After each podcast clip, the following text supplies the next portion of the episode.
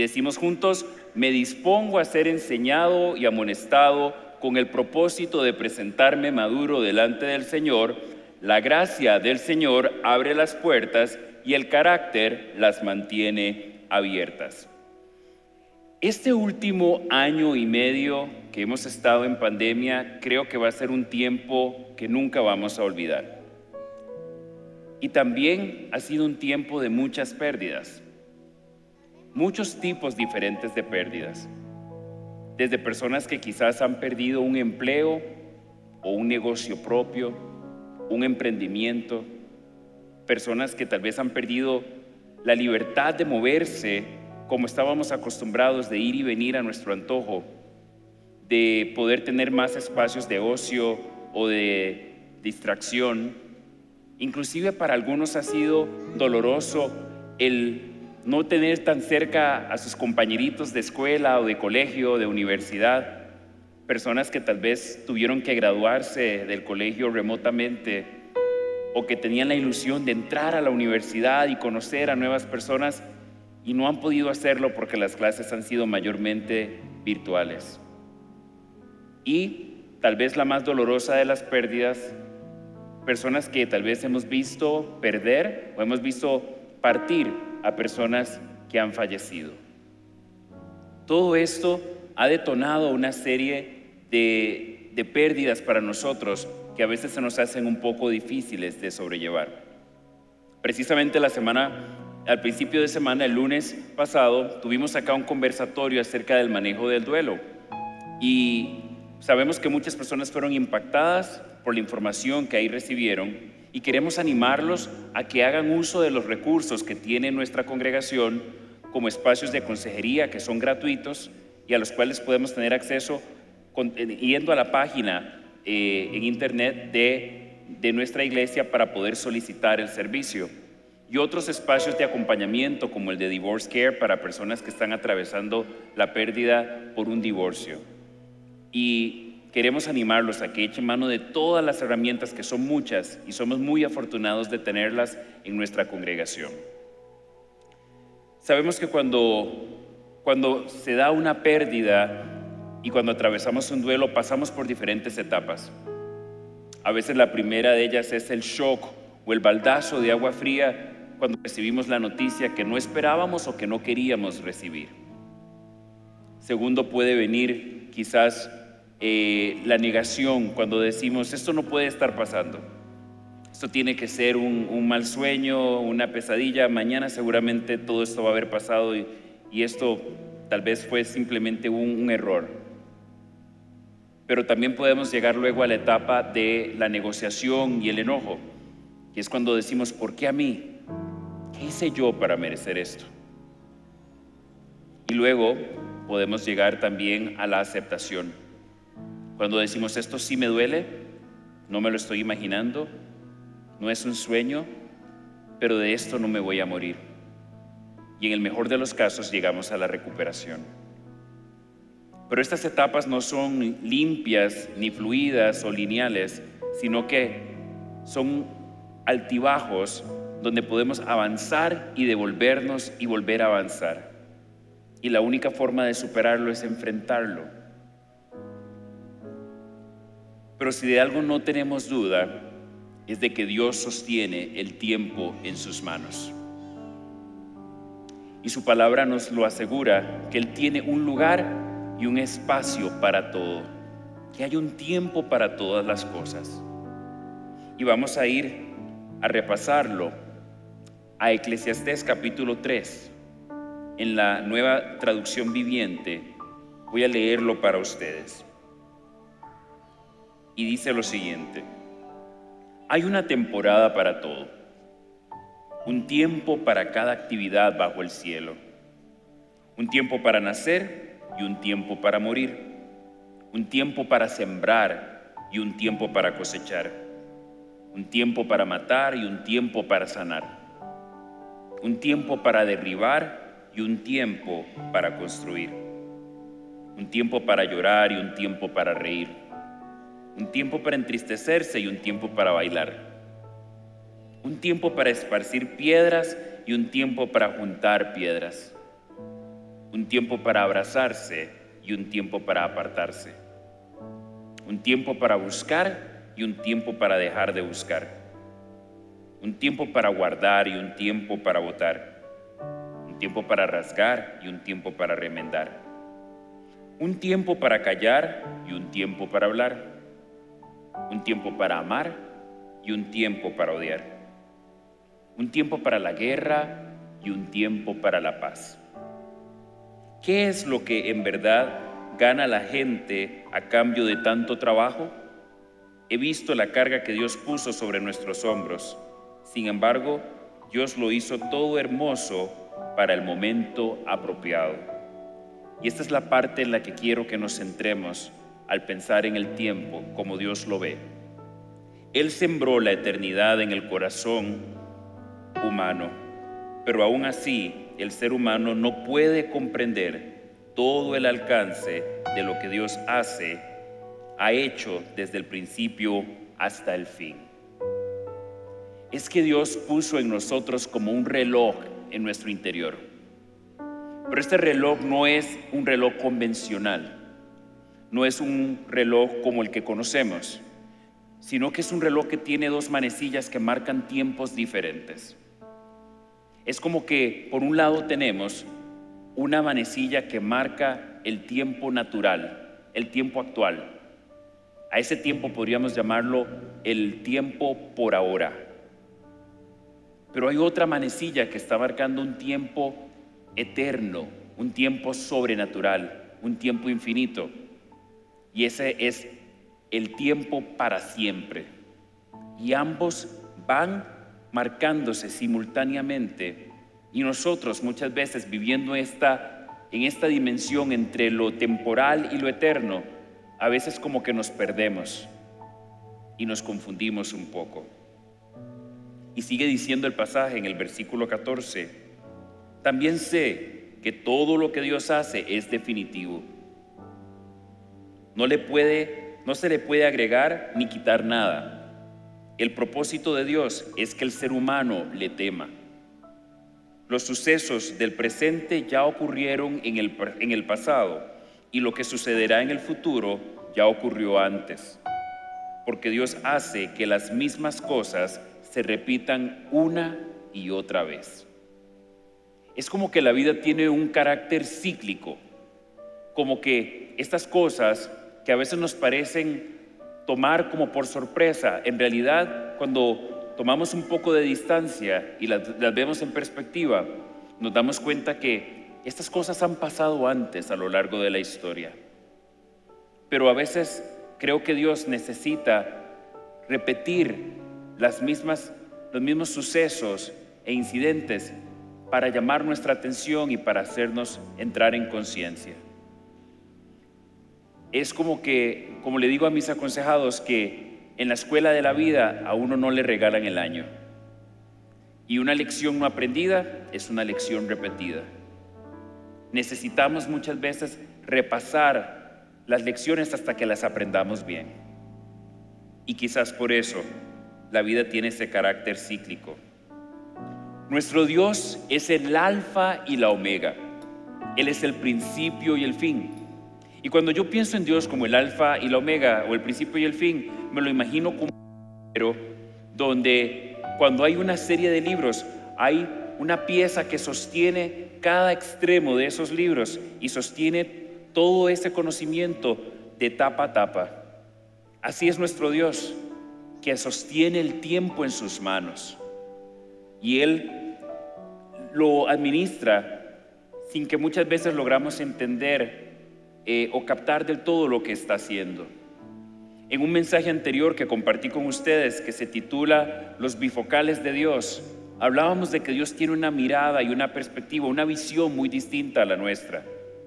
Y pueden repasarlo si gustan en la biblioteca de, de nuestros mensajes, en la página de nuestra iglesia.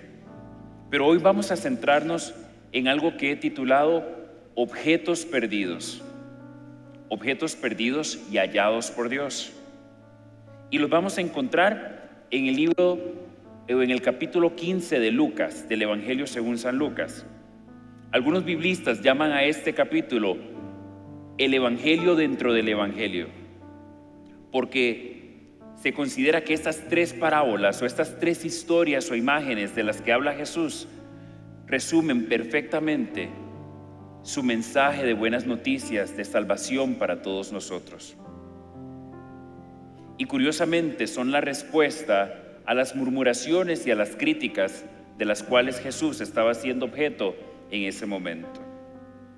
Vamos a leer la primera de las tres parábolas, que es la parábola de la oveja perdida. Y leo para ustedes, también en la nueva traducción viviente. Los cobradores de impuestos y otros pecadores de mala fama a menudo venían a escuchar las enseñanzas de Jesús. Pero los fariseos y los maestros de la ley religiosa se quejaban de que Jesús se juntaba con semejantes pecadores y hasta comía con ellos. Entonces Jesús les contó la siguiente historia. Si un hombre tiene cien ovejas y una de ellas se pierde, ¿qué hará? ¿No dejará las otras noventa y nueve en el desierto y saldrá a buscar la perdida hasta que la encuentre? Y cuando la encuentre, la cargará con alegría en sus hombros y la llevará a su casa. Cuando llegue, llamará a sus amigos y vecinos y les dirá, alégrense conmigo, porque encontré mi oveja perdida. De la misma manera, hay más alegría en el cielo por un pecador perdido que se arrepiente y regresa a Dios que por 99 justos que no se extraviaron. Hoy vamos a hablar acerca de cómo vemos nosotros las pérdidas y cómo las ve Dios. Es que quizás la pérdida de una oveja para nosotros se vea como la pérdida de una solvencia económica. También puede ser vista como la pérdida de un crédito o inclusive de, nuestra buena, de nuestro, nuestro buen nombre y nuestra buena reputación. Igual que la reputación de Jesús estaba siendo cuestionada por ser considerado amigo de pecadores. Desde la óptica humana o terrenal, la pérdida de una oveja puede ser vista como un negocio que está en declive, o la pérdida de un inventario, o la disminución de la ganancia en un negocio comercial. Pero desde la óptica de Dios, tiene una, mira, una óptica, una visión completamente distinta. Yo no sé cuántos de ustedes se han preguntado alguna vez por qué será que Dios nos compara con ovejas. ¿Será porque son muy tiernas, suavecitas, cachetoncitas, cositas así, mi amor? ¿O será por otra cosa? Yo creo que Él nos compara con ovejas porque son los animales domésticos más torpes y vulnerables que hay. Porque las ovejas no tienen ninguna forma de defensa, no tienen dientes filosos, ni tampoco cuernos o cachos para defenderse ante otros depredadores que las persiguen. La única defensa de las ovejas es estar pegadas al pastor y mantenerse en el rebaño. Esa es su única arma de defensa. Inclusive son propensas a quedarse atascadas entre ramas y si se caen o se vuelcan, el mismo peso de su lana les hace imposible muchas veces poder volver a ponerse de pie sin la ayuda del pastor. Cuando en el Salmo 23 dice que Él unge nuestra cabeza con aceite y nuestra copa está rebosando, la razón por la que el pastor unge la cabeza de la oveja con aceite es para proteger sus fosas nasales de poder recibir insectos que vienen a sembrar huevillos allí a proteger sus ojos y sus oídos también. Es interesante pensar entonces que la unción que proviene de Dios protege nuestra cabeza y preserva nuestra paz mental. Que necesitamos todos esa unción. ¿Cuántos quieren esa unción el día de hoy? Porque el Señor vino hoy dispuesto a dárselas. Nosotros como ovejas a veces somos un poco testarudos. cuponcitos. Pero también dice que cuando la oveja se extravía, el pastor deja las 99 y va en busca de la que se extravió. Y no regresa al pueblo o al establo hasta no tener en sus manos a esa oveja. Y así Dios no se da por vencido con nosotros y nos busca. No sé si eso les emociona, pero a mí eso me encanta. Y dice que cuando aparece el pastor con sus ovejas y regresa al pueblo, los demás pastores salen a su encuentro a celebrar porque encontró a su oveja. Yo creo que cuando una persona viene de vuelta al rebaño y se encuentra con el pastor, debe haber una clase de fiestón en el cielo que no podemos ni imaginar. Cualquier fiesta clandestina de esta época de pandemia se queda corta a la par de la celebración que hay en los cielos cuando alguien decide entregar su corazón al pastor y al Señor de nuestras vidas.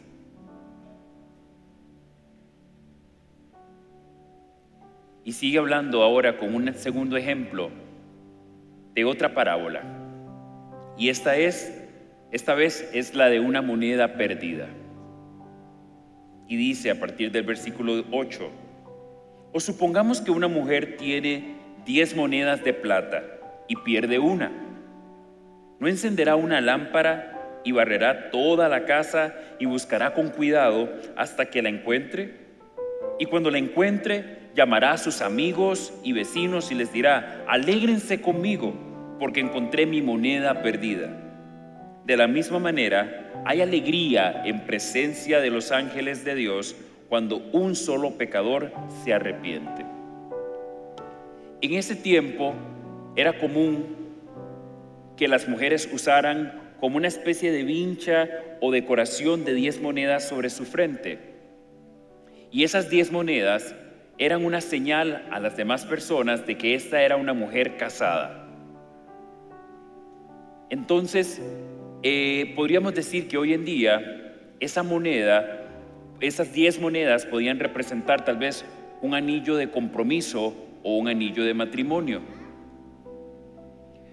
Para nosotros tal vez la pérdida hoy en día de esa moneda podría representar la afectación de nuestro presupuesto familiar. Tal vez la pérdida de un ingreso, la pérdida parcial de nuestro salario o un desbalance, un, desequilibrio en nuestras finanzas. Para algunos tal vez puede ser la pérdida de una inversión. Y en este caso se trata de una pérdida involuntaria, la pérdida de esta mujer. Sabiendo que, esa, que esas diez monedas representaban el compromiso, su compromiso matrimonial. ¿Cuántas personas hoy en día quizás en medio de la pandemia han visto su relación matrimonial sufrir o quizás hasta la han perdido. ¿Cuántos no han podido sobreponerse a esta tormenta, a este momento de prueba? ¿Cuántos estarán en crisis porque estamos todos en la casa al mismo tiempo, sin el distractor de la escuela o el trabajo, teniendo que ser maestros de escuela, hacer nuestro trabajo, atender la casa y todo bajo el mismo techo? Todo eso ha venido a poner a prueba nuestras relaciones también. Y igual que esta mujer que perdió su moneda, habrá movido cielo y tierra para aparecer, para recuperarla. No sé a cuántos de ustedes alguna vez se les ha extraviado su anillo de compromiso o su anillo de matrimonio, pero creo que esa debe ser la limpieza más exhaustiva que cualquiera haría para recuperarlo. Y para los que alguna vez hemos tenido que ahorrar para comprar un anillo de matrimonio, si no estamos acostumbrados a hacer mucho aseo, que digamos, ese día nos volvemos la persona más hacendosa para encontrarlo. Con esa misma intensidad y pasión es que Dios nos busca cuando nos alejamos de Él, cuando nos distanciamos, cuando dejamos de buscarle, cuando nos creemos no necesitarle.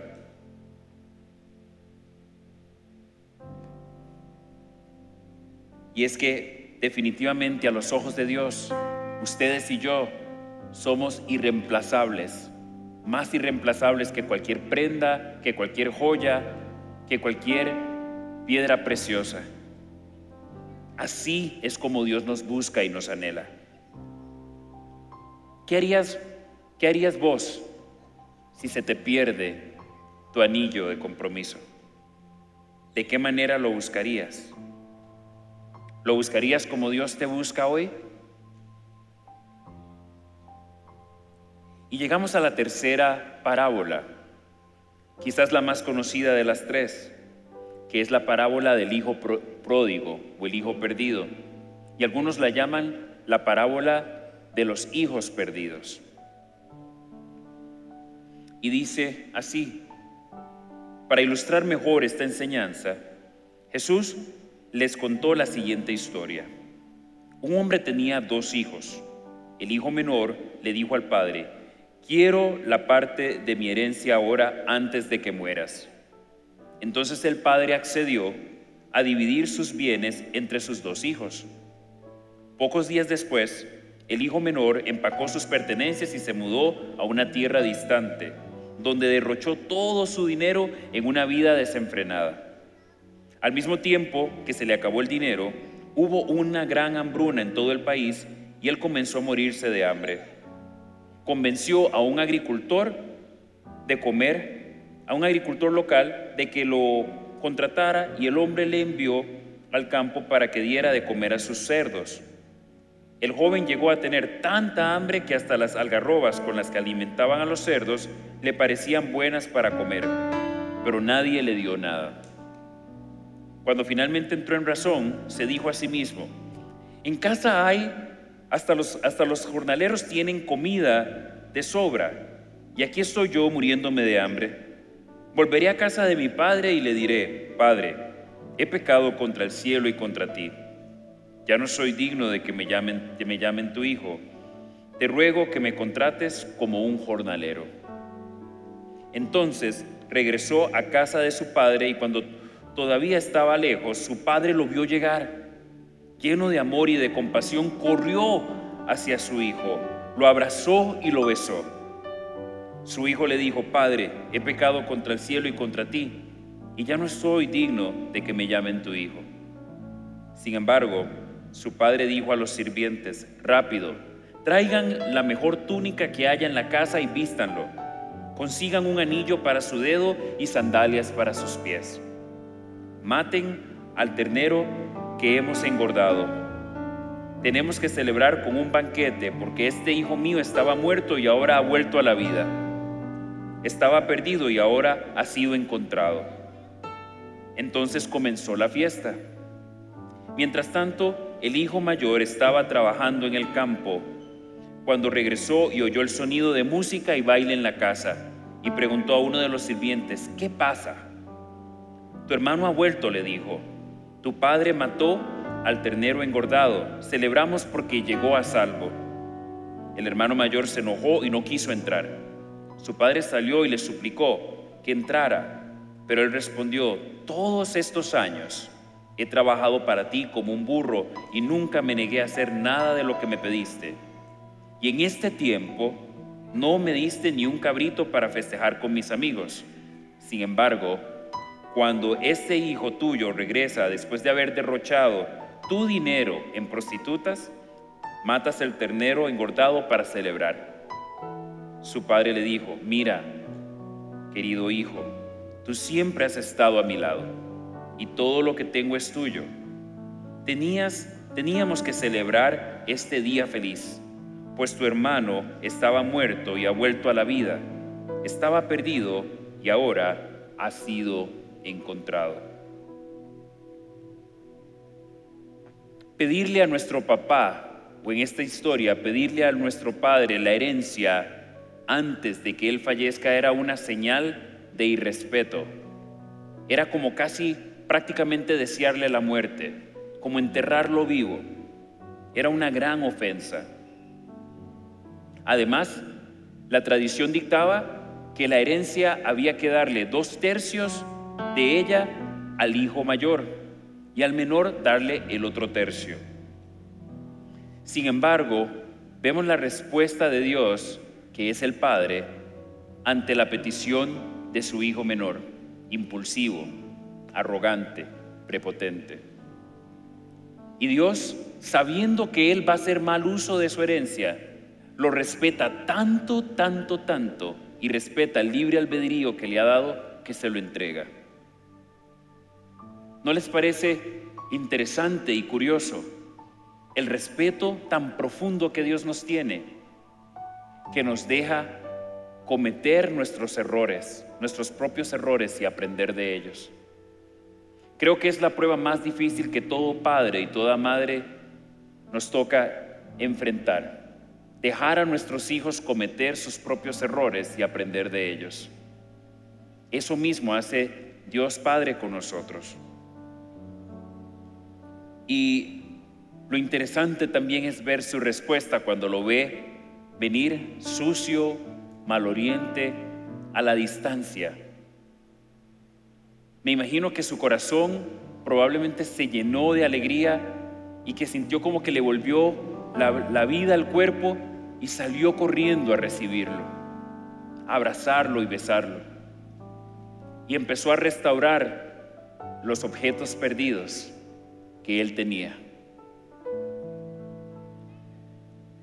Sabemos que nosotros también, lo interesante aquí es notar que Dios le importan menos estas cosas pasajeras y materiales y le importamos más nosotros como sus hijos.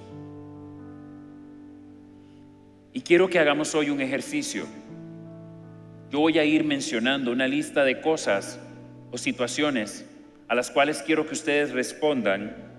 Dios nos quiere como a hijos por encima de todo. ¿Se apuntan? Los que están desempleados, Dios nos quiere como a hijos por encima de todo.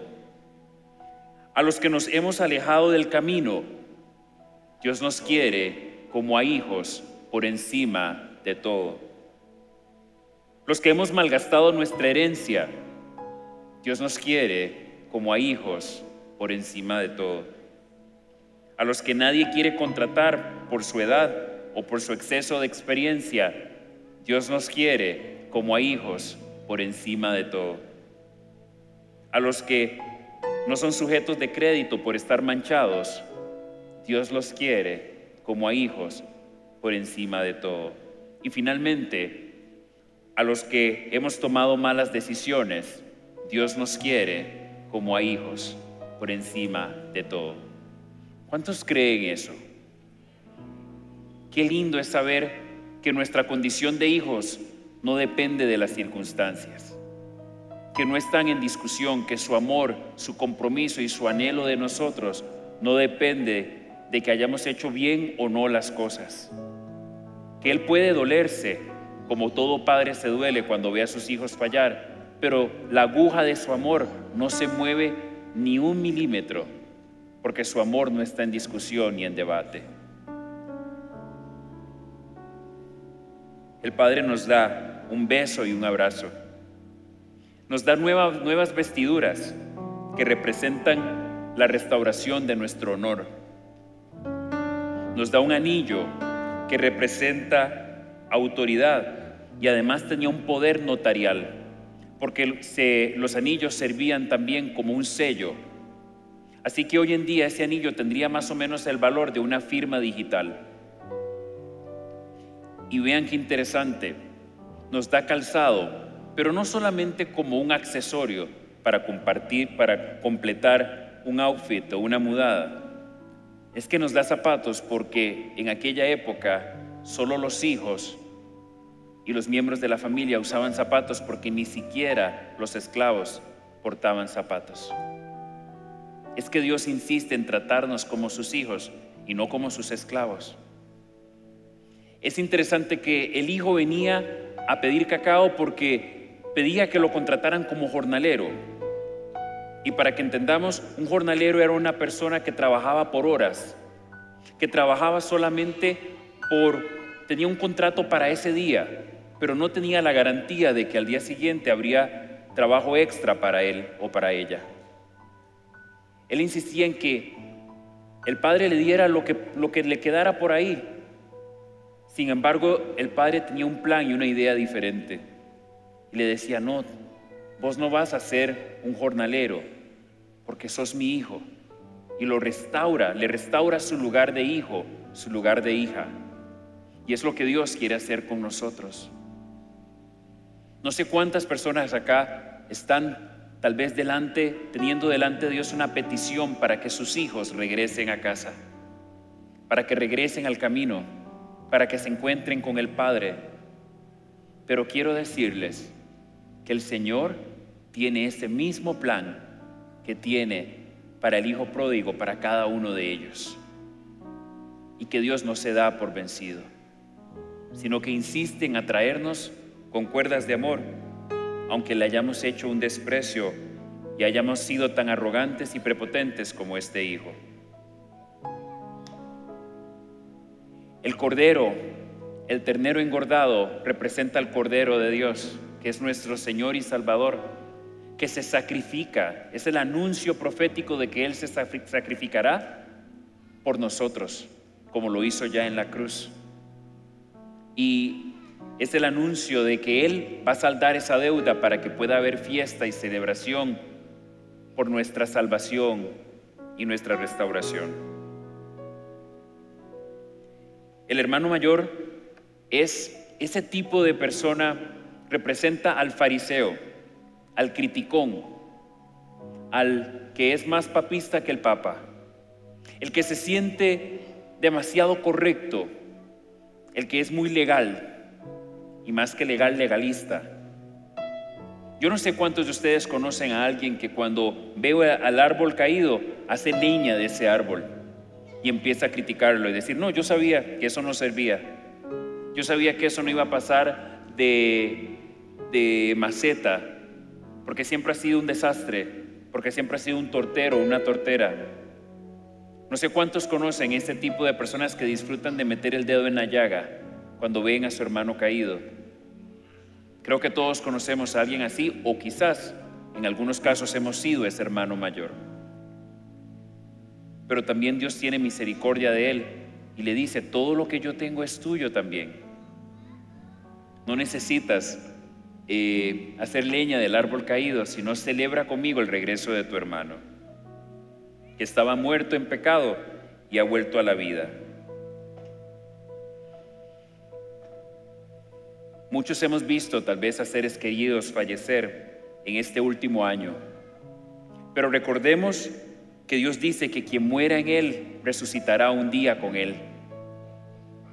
Y Él lo ha prometido en Mateo 24, 35, cuando dice, el cielo y la tierra pasarán, pero mis palabras no pasarán. En la nueva traducción viviente dice, el cielo y la tierra desaparecerán, pero mis palabras no desaparecerán jamás. Todo lo material es pasajero, pero lo espiritual es eterno. Por eso necesitamos menguar nosotros para que Dios crezca en nosotros. Como una planta a la que le arrancamos hojas secas para que se ponga más frondosa, es lo que Dios a veces hace cuando permite que algunas cosas nos sean quitadas. A veces hay que perder para ganar. Esto no niega nuestro derecho de sufrir o llorar nuestras pérdidas, y mucho menos de, llorar a nuestros seres queridos que fallecen o que han partido. Pero pone en perspectiva que los que tenemos fe en Dios volveremos a verles y que ellos también están bajo la promesa de que serán salvos porque Él ha prometido que cuando creyésemos en Él, seremos salvos nosotros y nuestra casa. ¿A cuántos eso les llena de esperanza, de ánimo, el saber que volveremos a, a ver a nuestros seres queridos? Cuando nuestra pastora doña Flora me llamó hace algunos días y me propuso enseñar esta semana, precisamente esa semana se cumplían cinco años de haber recibido una de las noticias más alegres de mi vida. Y era que mi esposa Michelle y yo íbamos a ser papás. Y pocos días después descubrimos por medio del diagnóstico en nuestra primera cita de control que aquel bebé se había formado en una trompa y no estaba en el lugar correcto y había que, que extraerlo. Y fueron días muy difíciles. Y precisamente el día de la cirugía para extraerlo fue el día previo a el fin de semana que me tocaba enseñar. Y yo vine directamente del hospital sin bañar, apenas un lavadito en seco, directo acá a enseñar ese fin de semana, a predicar ese fin de semana aquí en la iglesia. Y fue doloroso y ha sido doloroso no poder tener hijos biológicos. Pero tengo dos hijos del corazón hermosos, hijos de mi esposa, y Dios me ha enseñado que por los hijos biológicos que no tengo, Él me ha multiplicado hijos no solo del corazón, sino hijos espirituales. Personas a las cuales enseñar, acompañar, pastorear y, cuidar como hijos del corazón. Y tengo la esperanza de que llegado el momento, cuando esté en su presencia, conoceré a esas criaturas que no conocí aquí en la tierra. Les comparto esto para que sepan que cuando me paro acá no estoy hablando solamente de la teoría, estoy hablando también de mis vivencias y que puedo identificarme con sus pérdidas también.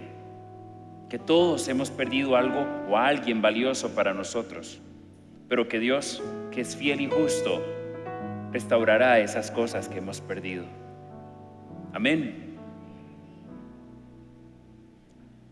Hay cosas que vale la pena perder, como por ejemplo la necedad, la ingenuidad e inmadurez de esa oveja que se aparta, o el descuido de la que perdió la moneda de plata o la autosuficiencia y arrogancia de los hijos pródigos. Perder estas cosas puede cambiar nuestra mentalidad y puede renovar nuestra conciencia. Por eso, Dios quiere reemplazar esas pérdidas materiales y puede hacerlo como lo hizo con el Hijo Pródigo y como lo hizo en el Antiguo Testamento con Job, dándole multiplicado todas las cosas que el enemigo trató de robarle pero le interesa aún más restaurar nuestra herencia en el cielo. Por eso en Mateo 6 del 19 al 21 dice, no almacenes tesoros aquí en la tierra, donde las polillas se los comen y el óxido los destruyen, donde los ladrones entran y roban. Almacena tus tesoros en el cielo, donde las polillas y el óxido no pueden destruir, y los ladrones no entran a robar. Donde esté tu tesoro, allí estará también los deseos de tu corazón. Es que al final del día, nosotros somos llamados a vivir como ciudadanos del cielo, no como extranjeros o como inmigrantes ilegales, porque cuando una persona está ilegalmente en un lugar, se siente atemorizada, se siente insegura, se siente expuesta, se siente como que la ley no lo cubre o no la cubre. Pero Dios quiere que nosotros sepamos que aquí estamos de paso solamente y que nuestra verdadera ciudadanía es con Él en el cielo. Eso cambia por completo nuestra actitud, inclusive nuestra actitud ante las pérdidas, porque sabemos que aquí estamos de paso solamente y que nuestro tiempo es casi que un suspiro en comparación al tiempo que vamos a estar con Él. ¿A cuántos eso les llena de esperanza, les llena de ánimo? y de confianza. A mí me anima. Y por eso esa meta final la encontramos precisamente acá en Efesios 2 del 19 al 22 para terminar. Dice, así que ahora ustedes los gentiles, o sea, los no judíos, ya no son unos desconocidos ni extranjeros, son ciudadanos junto con todo el pueblo santo de Dios. Son miembros de la familia de Dios. Juntos constituimos su casa, la cual está edificada sobre el fundamento de los apóstoles y los profetas. Y la piedra principal es Cristo Jesús mismo. Estamos cuidadosamente unidos en Él y vamos formando un templo santo para el Señor. Por medio de Él, ustedes, los gentiles, también llegan a formar parte de esa morada donde Dios vive mediante su Espíritu. Cerremos nuestros ojos.